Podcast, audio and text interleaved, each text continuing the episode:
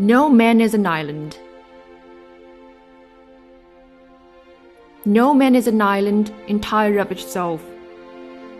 Every man is a piece of the continent, a part of the main. If a clod be washed away by the sea, Europe is the less, as well as if a promontory were, as well as any manor of thy friends or of thine own were. Any man's death diminishes me, because I am involved in mankind, and therefore never sent to know for whom the bell tolls. It tolls for thee.